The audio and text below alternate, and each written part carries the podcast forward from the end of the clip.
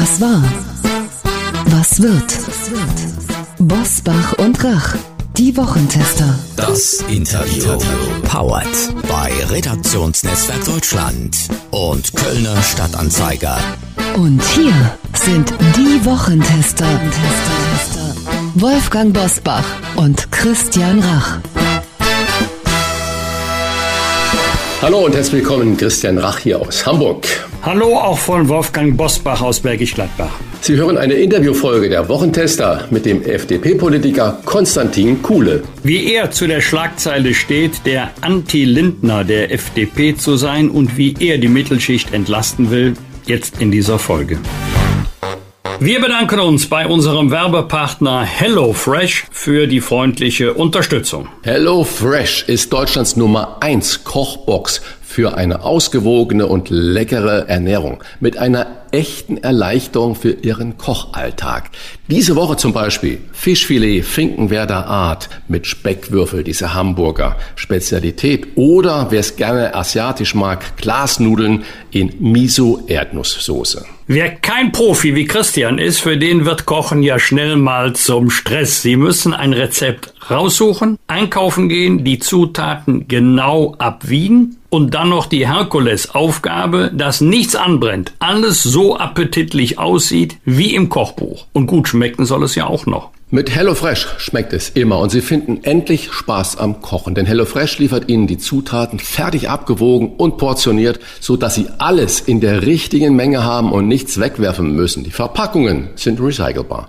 Die Lieferung ist klimaneutral. Ob Classic, Veggie oder Family, mit den HelloFresh Boxen bekommen Sie frische und qualitativ hochwertige Lebensmittel von zertifizierten lokalen Erzeugern direkt nach Hause geliefert. Die Zubereitung gelingt mit Hilfe von Kochkarten kinderleicht. Da haben selbst Kochanfänger eine Chance. Mit mehr als 30 frischen Rezepten jede Woche ist für jeden Geschmack etwas dabei. Und das Beste bei HelloFresh gibt es keine Mindestlaufzeit und keine Verpflichtung. Sie können Ihr flexibles Abo jederzeit anpassen, pausieren oder auch kündigen. Probieren Sie die HelloFresh Kochboxen doch einfach mal aus mit dem Gutscheincode HF für HelloFresh, HF Wochentester sparen Sie in Deutschland und in Österreich bis zu 90 Euro auf die ersten vier Boxen. In der Schweiz sind es bis zu 140 Franken. Und die erste Box ist versandkostenfrei.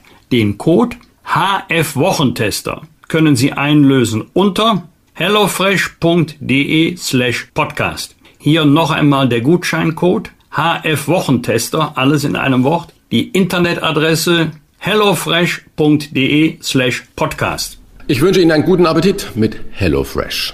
Heute zu Gast bei den Wochentestern Konstantin Kuhle. Der FDP-Politiker bewertet die Ergebnisse der Kabinettsklausur und erklärt, warum die Politik nicht nur an Geringverdiener, sondern auch an die Mittelschicht denken sollte.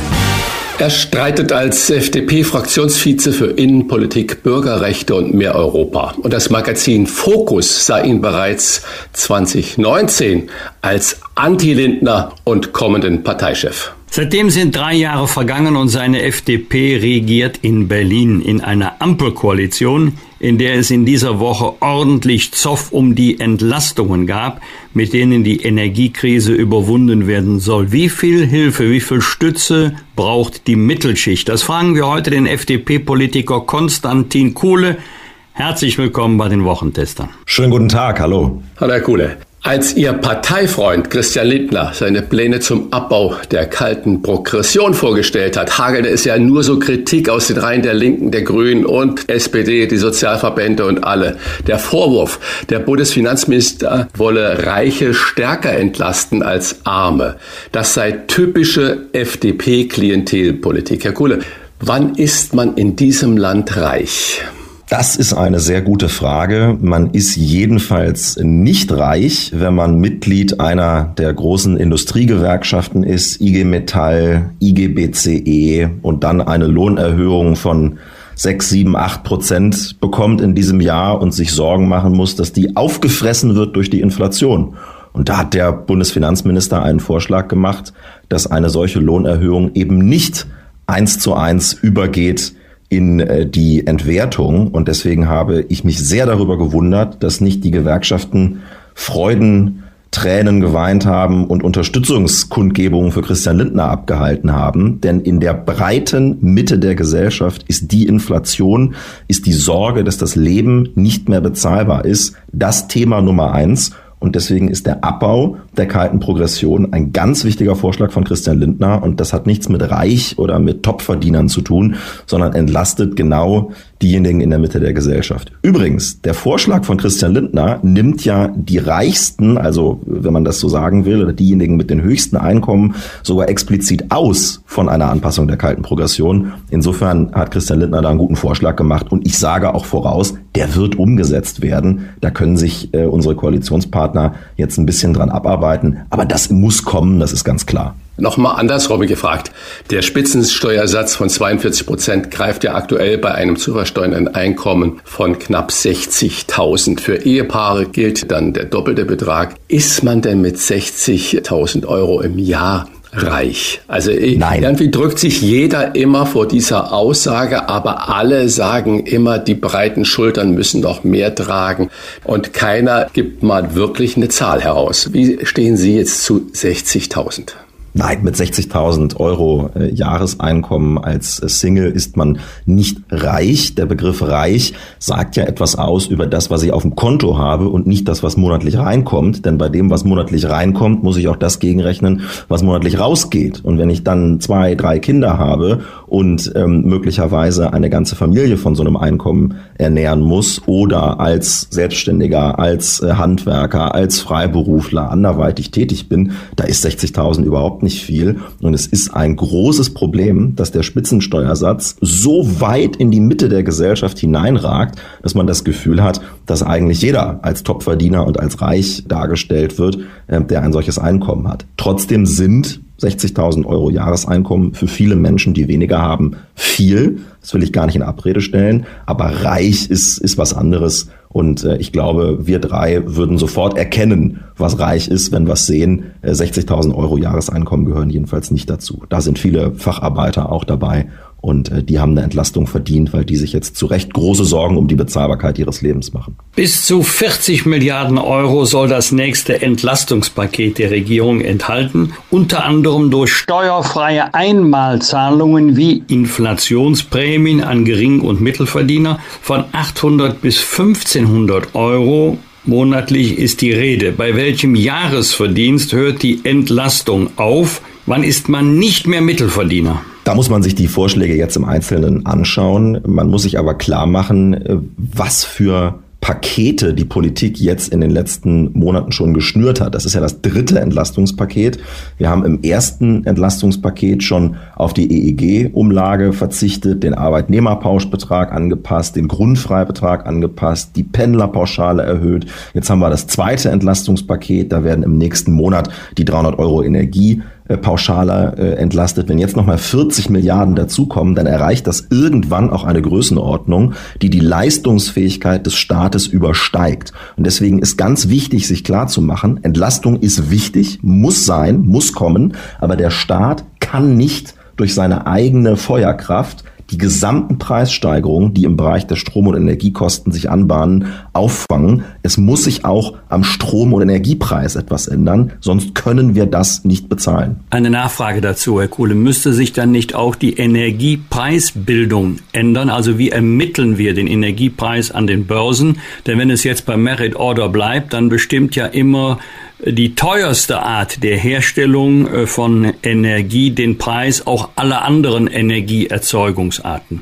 Ja, die Preisbildung muss sich ändern. Der Preis kommt ja zustande durch ähm, regulatorische Effekte, also durch äh, Fragen, die geregelt sind in deutscher und in europäischer Gesetzgebung, wie der eben von Ihnen beschriebene Merit-Order-Effekt. Der Preis kommt aber auch über Signale am Markt zustande. Und ein ganz wichtiges Signal am Energiemarkt wäre die Erhöhung des Angebots. Und dazu gehört, dass wir jetzt endlich mal in diesem Land über unseren Schatten springen und entscheiden, dass die drei verbliebenen Kernkraftwerke weiterlaufen. Auch da habe ich kein Verständnis, dass diese Entscheidung äh, nicht längst gefällt äh, worden ist. Die drei verbliebenen Kernkraftwerke müssen weiterlaufen. Außerdem müssen wir eine ganz andere Debatte darüber führen, wie wir mit heimischen äh, Ressourcen ähm, äh, umgehen. Ich habe null Verständnis dafür, dass äh, wir über eine Gasförderung und eine Gaslieferung aus Katar sprechen, aber wenn es um die Förderung von Gas in Deutschland äh, geht, da sind wir uns zu fein für. So wird es nicht gehen.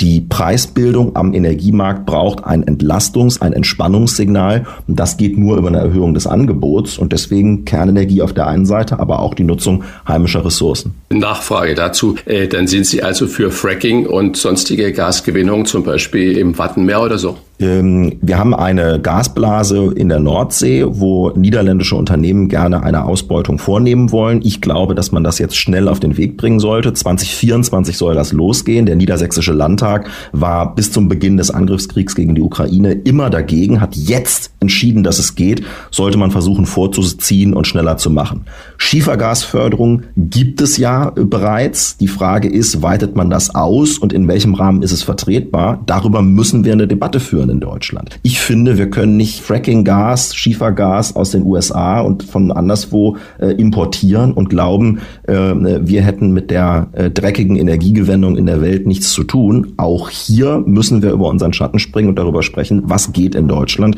und wie können wir stärker unabhängig werden von Importen aus der ganzen Welt. Das ist eine Debatte, die man führen muss, ja. Ebenfalls eine Debatte, die man führen muss, ist natürlich die der sozialen Gerechtigkeit und die wird ja absolut äh, auf allen Ebenen immer wieder geführt. Viele Leistungsträger fragen sich dann dabei, wann werde ich denn endlich mal dafür belohnt, dass ich jeden Tag die Extrameile gehe? Denn auch ich habe zum Beispiel hohe Energiekosten, zahle mehr als drei Euro für die Butter im Supermarkt, weiß nicht, wo ich meine Mitarbeiter herbekommen soll, wenn es jetzt der kleine Selbstständige ist. Wann führt man diese diese Debatte?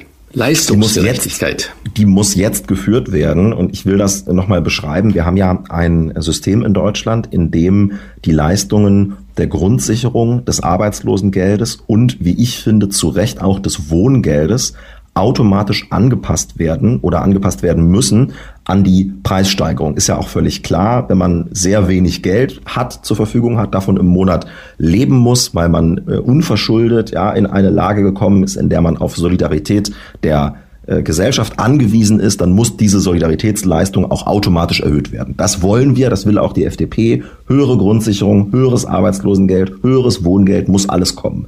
Aber eine Sache wird in Deutschland nicht automatisch an die Preissteigerung angepasst. Und das ist das Einkommen der arbeitenden Bevölkerung, der arbeitenden Mitte. Und deswegen ist die Anpassung des Einkommenssteuertarifs, deswegen ist die Frage der kalten Progression so wichtig und deswegen muss das jetzt kommen. Für diese Menschen ist das ein ganz, ganz wesentlicher Teil und muss da auf jeden Fall auch eine Entlastung geben. Und weitere Maßnahmen werden sich natürlich auf ähm, diese Menschen auswirken. Ich nenne beispielhaft die Senkung der Mehrwertsteuer auf äh, Gas. Auch das spielt eine Rolle, auch die äh, von uns durchgesetzte Abschaffung der EEG-Umlage. All das äh, wirkt sich dann in der Mitte der Gesellschaft auch bei der arbeitenden Bevölkerung ähm, äh, aus. Aber der wichtigste Teil ist die Abmilderung der kalten Progression. Ohne geht es nicht. Die FDP steht ganz besonders für die Zielgruppe der Selbstständigen und Freiberufler, oder auch der gehobenen Mittelschicht, die wären Nutznießer des Abbaus der kalten Progression, wird sich der Finanzminister trotz der heftigen Kritik aus der Ampel an seinen Steuerplänen durchsetzen. Sie haben ja vorhin schon angedeutet, die anderen beiden Parteien in der Koalition waren damit gemeint, arbeiten sich jetzt ein bisschen daran ab, aber am Ende werden sie zustimmen, so wie es jetzt vorliegt, oder erwarten Sie noch Korrekturen? Ich erwarte, dass das so beschlossen wird. Ähm, ich habe Verständnis dafür, dass eine SPD oder eine grüne Partei da jetzt einen Schaukampf äh, aufführen, dass man das angeblich schlecht findet. Aber der Bundeskanzler hat ja schon verraten, dass er die Pläne äh, im Grunde gut findet. Der war ja auch mal Finanzminister. Ich glaube, auch die erste Stellungnahme von Lars Klingbeil als SPD-Chef war positiv. Also ganz so schlimm kann das alles nicht sein. Das muss äh, kommen. Insgesamt wird dann ein Paket dabei herauskommen, wo es auch um Fragen des Wohngeldes, wo es auch um Fragen von Einmalzahlungen geht. Hier müssen wir übrigens genau äh, diejenigen mal in den Blick nehmen, die jetzt im September bei den Einmalzahlungen hinten runterfallen also Rentnerinnen und Rentner und Studierende, die brauchen auch eine Unterstützung, auch eine gezielte Unterstützung, aber eben einmalig und nicht strukturell. Ähm, und äh, das wird dann zusammengebunden werden mit den Vorschlägen von Christian Lindner. Und am Ende kommt dann hoffentlich ein Paket dabei heraus, das die Not in der Mitte der Gesellschaft hilft zu lindern. Aber wir werden dieser Not insgesamt nur Herr werden, wenn wir an die Preisbildung am Energiemarkt rangehen. Die Preise, die sich da jetzt abzeichnen, eine Verachtfachung, eine Verzehnfachung, eine Verfünfzehnfachung des Strompreises, diese Preise dürfen nicht Realität werden. Das kann kein Unternehmen, das kann kein Selbstständiger an die Kunden weitergeben. Dann bricht uns wirklich ein wesentlicher Teil unserer Volkswirtschaft weg. Und das geht nur, wenn die Preisbildungsmechanismen am Strommarkt sich ändern und wir Angebotseffekte äh, auf den Markt bringen durch äh, besagte Effekte wie beispielsweise die Kernenergie oder die Förderung heimischer Ressourcen. Herr Kuhle, das ist ja äh, nun mal eine frohe Botschaft, dass selbst die FDP sagt, da muss der Staat eingreifen, weil der Markt äh, sonst nach oben unendlich ist und äh, dass dann die gesamte Wirtschaft darunter leidet. Kommen wir zur Klausurtagung, wo es ja auch viel um Verteilen geht. Darf ich dazu noch was sagen? Weil ja, unbedingt. das natürlich, also wenn wir den perfekten Markt hätten ohne staatliche Eingriffe, dann, dann wäre das sicherlich eine akkurate Beschreibung. Aber so ist es ja bei der Energiepolitik nicht. Das ist ja sozusagen eine, eine, eine Preisbildung, die in ganz hohem Maße von staatlichen Eingriffen abhängig ist. Und wenn man das einmal macht, ja, dann ist der Staat natürlich im Spiel und dann hat das auch mit äh, dem liberalen Lehrbuch relativ wenig zu tun, sondern dann ist der Staat damit mit dabei und äh, muss natürlich auch, äh, auch tätig werden. Und ähm, in so einer Zeit wie jetzt, da kommt es auch auf Glaubenssätze äh, relativ wenig an, sondern es kommt darauf an, dass Dinge tatsächlich weiterhelfen. Und äh, natürlich hat man unterschiedliche Auffassungen, aber äh, das ist in der Koalition auch okay. Dinge, die weiterhelfen sollen, die wurden auch jetzt bei der Klausurtagung der Regierung im Meseberg, Schloss Meseberg, diskutiert und auch beschlossen. Was wird mit dem wuchtigen und maßgeschneiderten Entlastungspaket, was da jetzt so erörtert wurde, für FDP-Klientel? Was ist da drin für Ihre Wähler, wo Sie sagen, Menschenskinder, da profitieren auch die, die uns gewählt haben von? Also ähm, wir sind der gesamten Bevölkerung verpflichtet und stehen in einer Lage ähm, als Teil der Bundesregierung gerade, ähm, die es so seit dem Zweiten Weltkrieg nicht gegeben hat. Und deswegen kann man jetzt nicht sagen, das bringt den eigenen Wählern was, das bringt den anderen äh, Wählern was. Wir brauchen jetzt einen Schritt, brauchen jetzt ein Entlastungspaket für die gesamte Bevölkerung, für die gesamte Gesellschaft. Ob das jetzt den eigenen Wählern nützt, das kann ich gar nicht so genau sagen. Also wir haben sicherlich eine besondere Beziehung zur Leistungsgerechtigkeit in der Gesellschaft. Deswegen ist uns das Thema Abbau der kalten Progression äh, besonders wichtig.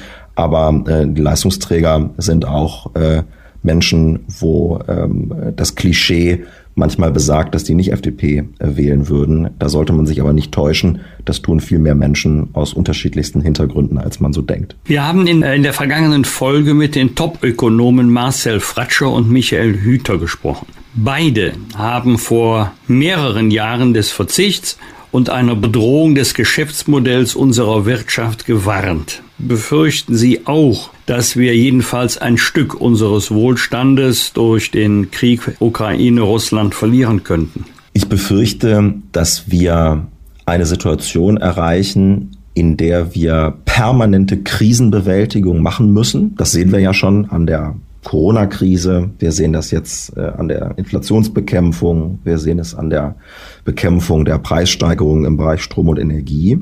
Und dass wir uns so sehr mit der Krisenbewältigung beschäftigen, dass die strukturellen Reformen in unserem Land dabei vergessen werden. Und wenn wir die nicht auch machen, dann haben wir ein Problem mit unserem Wohlstand äh, in, Deutschland.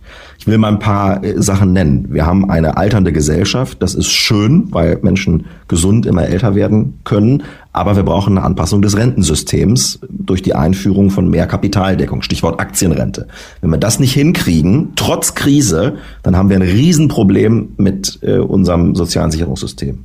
Zweites Beispiel. Einwanderung. Ich brauche nur in der Gastronomie, am Flughafen, in ganz vielen Bereichen in der Pflege unterwegs sein. Wir haben einen Arbeitskräftemangel in Deutschland und den kriegen wir nur in den Griff mit einem echten Einwanderungsgesetz mit Punktesystem nach dem Vorbild erfolgreicher Einwanderungsländer. Wenn wir uns jetzt verzetteln und nur über Corona, Ukraine, Energiekrise sprechen, aber nicht über dieses wichtige Strukturthema, dann werden wir als Volkswirtschaft einen massiven Wohlstandsverlust hinnehmen müssen. Drittes Beispiel, Planungsbeschleunigung. Ich, ich habe das, ich bin in Niedersachsen, wo wir bei Landtagswahl haben, gerade viel unterwegs. Ich konnte das gar nicht glauben. Wir haben im Bundestag beschlossen, dass die LNG-Terminals beispielsweise in Wilhelmshaven jetzt schnell gebaut werden.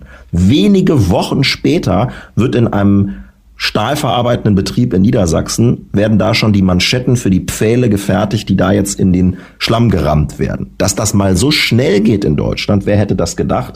Wir sollten die LNG Bauten, die, die Terminalbauten als Vorbild nehmen für mehr Planungsbeschleunigung. Und meine Sorge ist, dass wir in der Gesellschaft so überhitzt, so aufgeregt sind, dass wir nur über die Krisen sprechen und nicht über den demografischen Wandel, nicht über unseren Arbeitskräftemangel, nicht über unsere Überbürokratisierung in allen Bereichen.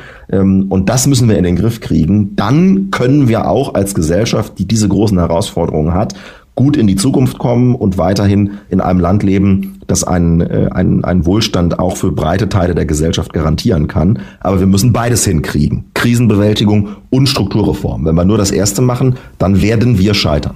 Herr Kuhlert, das, was Sie gerade über äh, die Arbeitswelt gesagt haben, über Einwanderungsgesetz gesagt haben und äh, das ja so ein bisschen, ich äh, sag mal in Anführungsstrichen, das haben Sie nicht gesagt, aber so ein bisschen Multikulti eigentlich beinhaltet, das sind ja alles richtige grüne Themen. Wenn ich jetzt die Meinungsumfragen, die im Moment überall natürlich aus dem Boden schießen sehe und da sieht die Mehrheit schwarz-grün als natürliche zukünftige Koalition. Was macht denn dann die FDP in der Kommunikation wirklich schlecht, dass sie so hinten runterfällt? Was passiert da gerade bei euch? Also Schwarz-Grün sehen ja manche als das Ende der Geschichte, den perfekten Zustand, in dem eine linke Partei und eine äh, Partei beim der man sich manchmal fragt, wo sie eigentlich politisch äh, verortet ist, eine Koalition bilden und dann alle Probleme lösen.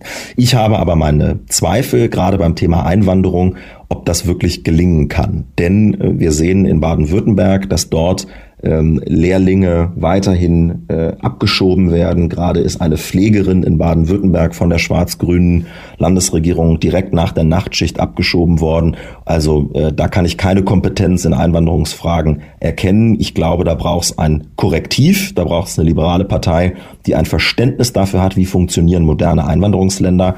Und das hat mit. Ja, aber warum können Sie das nicht transportieren? Warum wird denn das nicht wahrgenommen, dass also Sie, Sie genau so einen Ansatz verfolgen? Sie werden es mir nicht, nicht glauben, aber wir haben keine also Politik kann nicht so funktionieren, dass man sich morgens aufsteht und überlegt, was kann ich jetzt sagen, damit ich am Ende die Lorbeeren äh, dafür ernte, sondern wir haben einen Krieg in Europa, wir haben massive Bedrohungen für den Wohlstand in unserer Gesellschaft und deswegen gilt es jetzt, das zu tun, was richtig ist. Und die FDP hat in ganz vielen Jahrzehnten, in, in, der, in denen sie in der Bundesregierung und in verschiedenen Landesregierungen Verantwortung getragen hat, oft Entscheidungen mitgetragen, die einfach historisch richtig waren und äh, oft genug auch dafür mit der eigenen Existenz gehaftet. Und äh, wenn man in der FDP sein möchte, dann braucht man starke Nerven. Aber ich kann jetzt nicht auch noch gucken, also äh, die eigenen Umfragewerte, ähm, wie, wie kriege ich die jetzt auch noch nach oben? Wir müssen uns erstmal darum kümmern, die Strom- und Energiepreise nach unten gehen, dass wir Strukturreformen machen. Und wenn man das Richtige tut, dann werden es vielleicht auch Menschen honorieren. Aber es geht jetzt um unser Land und nicht um die FDP. SPD-Fraktionsvize Dirk Wiese hat in dieser Woche die, Zitat, filmreifen Auftritte und das schlechte Handwerk von Robert Habeck kritisiert. Haben Sie sich auch schon dabei ertappt zu glauben, Habeck könne übers Wasser gehen oder zumindest über das Wasser hinüber quatschen? Also ich habe mich dabei ertappt, wie fassungslos ich war, als ich mitgekriegt habe, dass Juniper im Bundeswirtschaftsministerium an der Verordnung zur Gasumlage mitgeschrieben hat und das in der Öffentlichkeit einfach hingenommen wurde. Und dann telefoniert Christian Lindner einmal mit einem Firmenchef und wird dafür wochenlang äh, durch die äh, durch die Öffentlichkeit äh, gejagt. Da geht es ja, um das und, Thema Porsche, müsste man vielleicht. Ja, genau, Porsche ist das, genau, Porsche ist das Thema. Ähm, gibt übrigens äh, äh, Vorstandsvorsitzende von DAX-Unternehmen, die im grünen Wirtschaftsbeirat äh, sitzen. Also ich habe mich ein bisschen über diese Doppelmoral geärgert, ganz ehrlich, und glaube, äh, es ist gut, dass in Deutschland äh, Politik und Wirtschaft offen miteinander reden können. Solange das transparent ist und da nicht irgendwas gekungelt wird, muss das auch sein. Ich glaube, dass ich will aber Robert Habeck nicht äh, nicht ähm, in einer Weise angehen, die unlauter ist. Genau wie der Bundesfinanzminister trägt der Bundeswirtschaftsminister, der Bundeskanzler tragen alle eine ganz wichtige Verantwortung jetzt. Ich glaube aber, dass Robert Habeck einer Sache nicht hinreichend auf den Grund geht. Und das hat mit ihm, aber auch mit unserer Außenministerin zu tun. Wenn man die Bevölkerung fragt, ist es richtig, dass Deutschland ganz fest an der Seite der Ukraine steht, dann sagt ein sehr, sehr großer Teil der Menschen ja. Und der größte, die größte Zustimmung ist bei den grünen Anhängern. Die sagen, ja, wir müssen ganz fest an der Seite der Ukraine stehen, Waffen liefern und so weiter. Ich meine aber, dass man diese Unterstützung für die Ukraine und den Rückhalt dafür in der Bevölkerung aufs Spiel setzt, indem man an überkommenen energiepolitischen Dogmen festhält. Was wäre das für ein Befreiungsschlag, wenn Robert Habeck jetzt sagen würde, passt auf, die drei verbliebenen Kernkraftwerke, die lassen wir weiterlaufen. Das wäre ein Beitrag dazu, dass sich ein größerer Teil der Gesellschaft nicht Sorgen machen muss um die eigene ähm, Energieversorgung jetzt im Winter und im Herbst und sagen kann, es ist weiterhin richtig, äh, die Ukraine zu unterstützen. Ich halte das äh, für richtig. Ich glaube, dass das eine moralische Verpflichtung ist, der wir nachkommen müssen. Aber wir müssen auch der Realität ins Auge sehen, ja, dass viele Menschen sich eben jetzt gerade Sorgen machen, wie komme ich, wie kommt meine Familie, wie kommt mein Betrieb durch den Herbst, durch den Winter. Und deswegen meine ich, die Grünen setzen mit ihrer Beharrung auf dem Ausstieg aus der Kernenergie jetzt Ende des Jahres die Unterstützung in der Bevölkerung für die Ukraine aufs Spiel. Und da würde ich mir wünschen, dass Habeck mal ein bisschen nachdenkliches Interview gibt, äh, wie er das in anderen Bereichen auch macht. Aber Herr Kuhle, wäre das nicht auch so eine Placebo-Nummer, weil die drei Atomkraftwerke, äh, die sind da jetzt nun nicht entscheidend für die Energie- und Stromvorsorge in Deutschland, jedenfalls wenn man den Experten da glauben darf. Und jetzt die Zustimmung der Bevölkerung zur Ukraine-Politik, zur Unterstützung der Ukraine damit zu verknüpfen, ob die drei Atomkraftwerke länger am äh, Netz bleiben, das ist doch relativ weit hergeholt. Was die Leute doch, glaube ich, viel mehr interessiert, ist diese Wahrheit, dass dieser Winter der teuerste Winter aller Zeiten wird und dass man ja Land auf, Land ab Angst hat, dass man das Ganze nicht mehr bezahlen kann. Ja, sogar dahingehend, dass es soziale Unruhen oder dass der soziale Frieden gefährdet ist. Sehen Sie das auch so? Also wenn das dieselben Experten sind, die noch vor einem Monat gesagt haben, wir haben doch kein Stromproblem, sondern ein Wärmeproblem, dann muss ich sagen, äh, glaube ich denen nicht. Wir verbrennen jeden Tag in Deutschland Gas zur Stromversorgung. Also haben wir auch ein Stromproblem. Und jeder Mensch, der seine der seine Stromrechnung sieht, ähm, in der Mitte der Gesellschaft jeden, jeden Euro zweimal umdrehen muss, der weiß, dass wir ein Stromproblem haben und da helfen diese äh, drei Kernkraftwerke äh, eben weiter. Ich will es nicht überhöhen, wir können den, die, die Energiewende, wir können die Bekämpfung des Klimawandels, wir können auch die Zukunft der deutschen Stromversorgung jetzt nicht auf diese drei Kernkraftwerke stützen. So, das ist so. Aber wir sehen doch, wie in der Mitte der Gesellschaft gerungen wird um die großen Themen, auch die Unterstützung für die Ukraine. Und da wäre ein Entlastungssignal, glaube ich, schon, schon richtig. Soziale Unruhen in der Gesellschaft, da muss man, glaube ich, zwei Sachen auseinanderhalten. Wir haben auf der einen Seite Leute, die eine berechtigte Angst haben, dass das eigene Leben nicht mehr finanzierbar ist. Und wer hier dem eigenen Ärger Luft macht, der hat in unserer freien Gesellschaft jedes Recht dazu, Versammlungsfreiheit beispielsweise zu nutzen. Und wenn es hier zu friedlichen Demonstrationen kommt, dann hebt das unsere Gesellschaft nicht aus den Angeln. Das muss eine Gesellschaft auch abkönnen und aushalten. Allerdings, und das ist die zweite Gruppe, gibt es eine Gruppe von Berufsdemonstranten, die jetzt gerade umsatteln von Corona-Leugner auf Energieexperte und Putin-Versteher die jetzt bei politischen Veranstaltungen nur noch rumbrüllen und wollen, dass keiner mehr seine Meinung sagen kann, außer ihnen selbst. Und die Verantwortung der Politik ist, dass diese beiden Gruppen nicht Hand in Hand marschieren.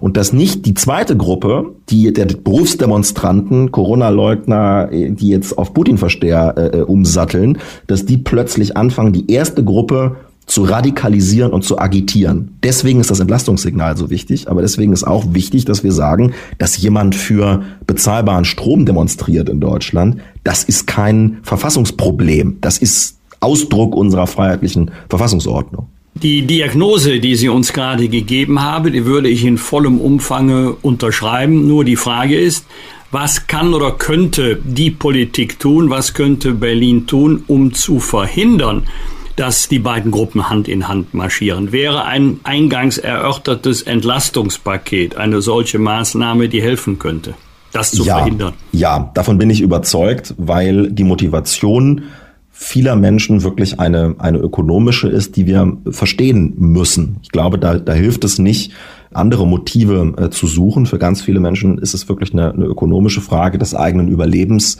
und äh, der Existenz der eigenen Familie, des eigenen Betriebs und, und der eigenen Person. Und da kann ein solches Entlastungspaket sicherlich helfen, wenn Menschen jetzt ein Signal bekommen, dass sie sich in den nächsten kalten Monaten keine existenziellen Sorgen machen müssen, dann ähm, sinkt auch die Wahrscheinlichkeit für, für Unruhen in der Gesellschaft. Aber möglich ist natürlich, dass auch, dass auch demonstriert wird. Und das ist in einer freiheitlichen Gesellschaft auch äh, normal. Wir haben uns in der Corona-Zeit so ein bisschen angewöhnt, dass äh, jedes Risiko äh, vom Staat aufgefangen äh, wird. Und äh, genauso wie das nicht geht, kann auch sozusagen nicht jede gesellschaftliche Diskussion vorab vom Staat abgebunden und unterdrückt werden. Ja, Menschen machen sich ihre eigenen Gedanken, holen ihre eigenen Informationen ein und bilden sich eben eine Meinung. Und äh, das kann nicht staatlich vorab durch äh, noch so teure Maßnahmen in irgendeine Richtung gelenkt werden, sondern wir müssen auch unsere Bevölkerung jeden Tag wieder aufs Neue überzeugen, was richtig ist, was wichtig ist, denn die Bevölkerung ist in unserem Land der Souverän. Wir bedanken uns für diese Einordnung, für die klaren Worte bei dem FDP-Politiker Konstantin Kuhle. Herzlichen Dank, alles Gute, bleiben Sie gesund. Herr Bosbach, Herr Rach, das hat Spaß gemacht. Auf Wiedersehen. Danke, bis bald. Bis bald. Bosbach und Rach. Im Internet diewochentester.de das waren die Wochentester, das Interview mit Unterstützung vom Kölner Stadtanzeiger und dem Redaktionsnetzwerk Deutschland. Wenn Sie Kritik, Lob oder einfach nur eine Anregung für unseren Podcast haben, schreiben Sie uns auf unserer Internet- und auf unserer Facebook-Seite. Fragen gerne per Mail an kontakt.diewochentester.de und wenn Sie uns auf einer der Podcast-Plattformen abonnieren und liken, freuen wir uns ganz besonders. Und hören können Sie uns ab sofort auch über die neue RND-App und Smart Speaker wie Alexa einfach mal ausprobieren. Danke für Ihre Zeit. Die neue reguläre Folge hören Sie am Freitag um 7 Uhr. Was war? Was wird? Wolfgang Bosbach und Christian Rach sind die Wochentester. Ein Maßgenau Podcast. Powered bei Redaktionsnetzwerk Deutschland und Kölner Stadtanzeiger.